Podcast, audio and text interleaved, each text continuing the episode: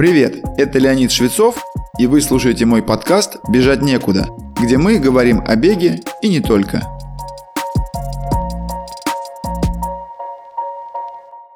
Сегодняшний выпуск – это небольшое возвращение к самому началу занятий бегом. От момента, когда бегун почувствовал радость регулярных тренировок, до появления желания улучшить себя как бегуна. Надеюсь, он поможет вам понять и разобраться в некоторых принципах планирования тренировочной программы, то есть перейти от просто выходов на пробежку три раза в неделю по 20, 30 или 40 минут к более сложной и, самой главной, эффективной программе. Сделать это существенно проще, если представить, что в ней существует три переменных, правильное изменение которых позволит вам стать более быстрым и выносливым бегуном или бегуней. Вот они. Частота тренировок, продолжительность или общий недельный объем бега в километрах и интенсивность бега. Каждый из них является инструментом прогресса в беге и просто в физической форме. Секрет состоит в том, что при реальном применении желательно увеличивать их поодиночке, а не одновременно. У этого есть как минимум две причины. Первое. Чтобы отследить, какое новшество или изменение в плане тренировок принесло положительный эффект, желательно увеличивать только один параметр. В противном случае вы не будете точно знать, за счет чего наступил прогресс. Второе. Ваш организм не машина.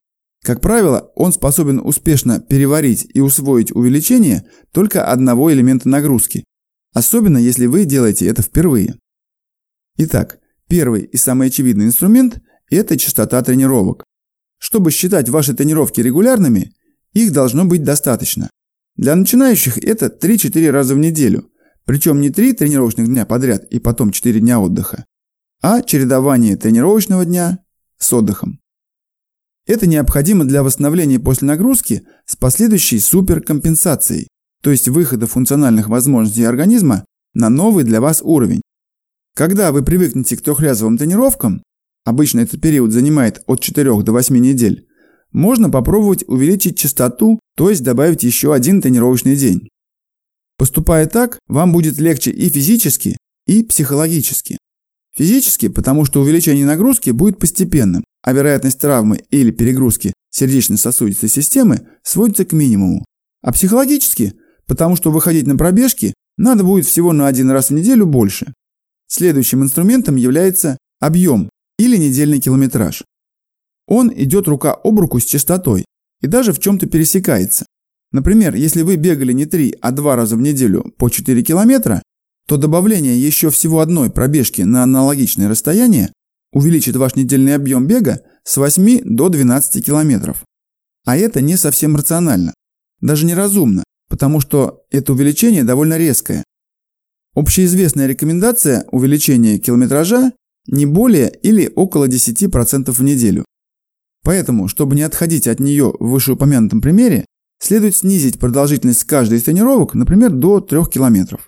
Тогда в случае трех раз в неделю километраж составит 9 километров, то есть увеличится не на 30, а всего на 12%.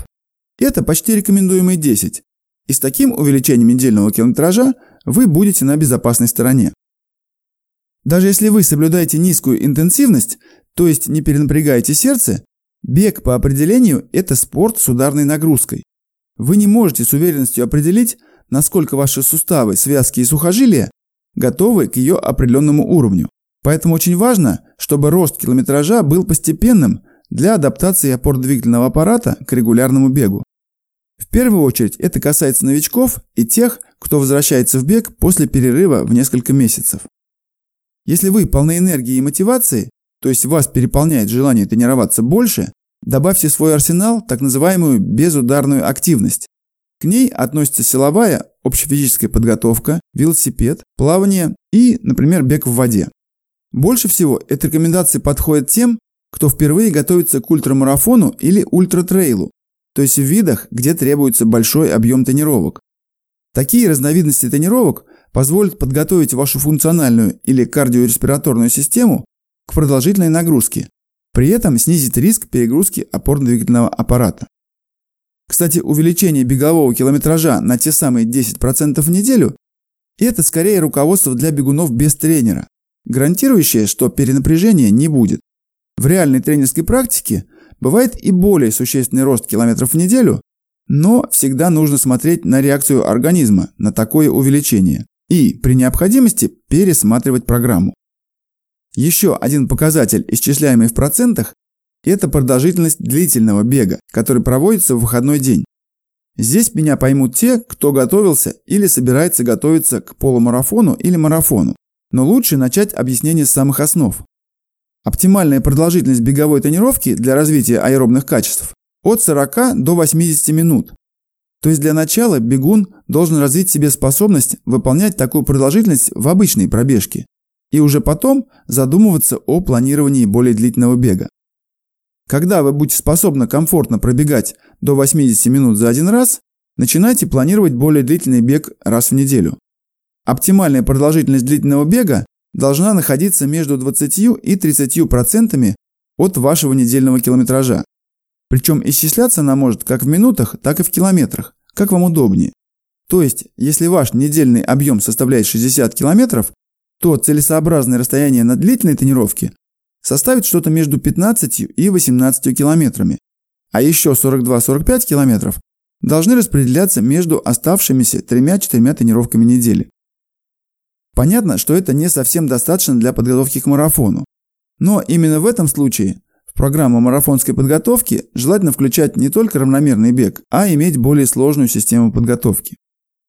Длительный бег имеет смысл не только для марафонцев, поскольку он позволяет нам развить качественно иную выносливость, а именно способность утилизировать жиры в качестве источника энергии для работы мышц, а не только углеводы, более привычные для этой цели. Наконец, есть еще один прием, касающийся увеличения общего недельного километража, о котором следует знать всем бегунам. И это периодическое включение так называемых разгрузочных недель. Если представить схематично, то месячная программа, называемая мезоциклом, выглядит так. После трех недель прогрессивного увеличения следует одна неделя относительно существенного снижения недельного объема. Это и называется разгрузочной неделей, во время и за счет которой вы как бы дадите передышку организму и возможность выйти на качественно новый уровень фитнеса. Это позволяет дальше прогрессивно увеличивать ваш километраж. В разгрузочную неделю обычно достаточно снизить объем до уровня чуть ниже первой недели цикла. Например, если вы пробегали 50 км в первую неделю, 55 во вторую и 60 в третью, то снижение общего объема до 45-48 км в разгрузочную неделю, скорее всего, покажется вам реальным отдыхом.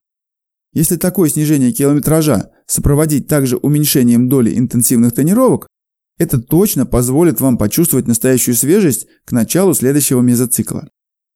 Тут мы подходим к третьему рычагу или параметру, на основе которого планируется тренировочная программа. Это интенсивность. Без сомнения, это самый результативный инструмент в арсенале бегуна, потому что в зависимости от выбора целевой интенсивности или скорости бега, можно добиться улучшения способности бежать как быстрее, так и дольше. Такое действенное влияние бег на высокой интенсивности оказывает за счет более активного вовлечения мышц, системы дыхания и кровообращения, а также ферментов, обеспечивающих мышечную работу. Причем ферменты эти тренируются не только в самих мышцах, но и в печени, как наиболее важном органе, обеспечивающем способность к хорошему обмену веществ. Однако у этой красивой медали есть и обратная сторона. Заключается она в том, что интенсивность надо использовать очень аккуратно, эпизодически.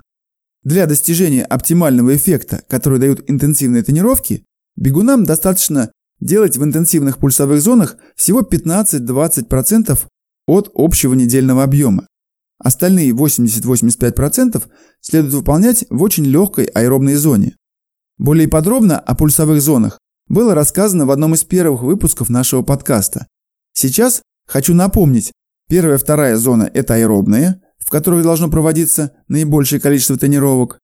Третья и четвертая зона – это интенсивные, когда у бегуна формируется определенный дефицит дыхания или кислорода в мышцах.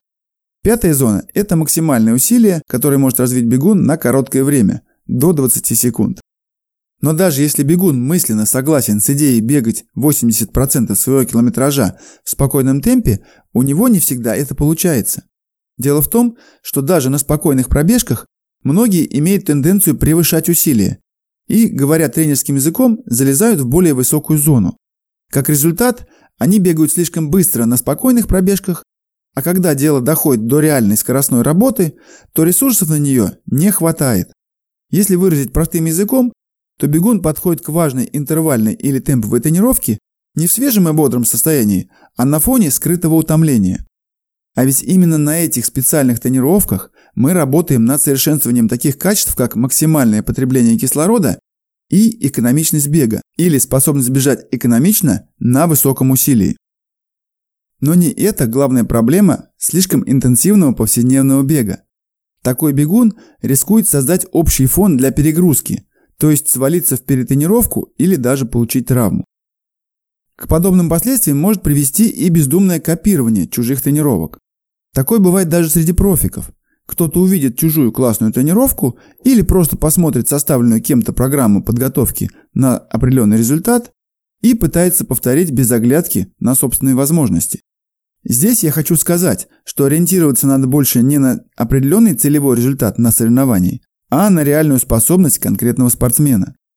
Лично я при написании задания ученикам на интервальную или темповую тренировку часто добавляю оговорку, что бегать надо с определенным усилием, а не с заданной скоростью. Особенно если существует вероятность сложных погодных условий или не полностью свежего состояния подопечного. Такое, например, может быть из-за предшествующих тренировок или переездов. Всегда помните, не столь важно, как быстро или сколько вы бегаете на тренировках, как важен ваш результат на соревновательном забеге и какой ценой он достигнут. Подводя итог, в арсенале бегуна есть три переменных, изменение которых влияет на тренированность. Это частота тренировок, общий недельный километраж и интенсивность бега. Чтобы получать только положительное влияние на вашу форму, желательно изменять не более одного параметра за раз. Все изменения должны носить постепенный и посильный характер.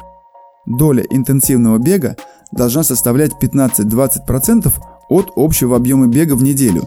При этом остальные 80-85% должны преодолеваться на заведомо легком и комфортном усилии. С вами был Леонид Швецов и подкаст «Бежать некуда». Как я упоминал ранее, сейчас я тренирую любителей в рамках своей школы бега, где мы работаем над техникой бега и готовим к любым забегам вплоть до ультрамарафонов.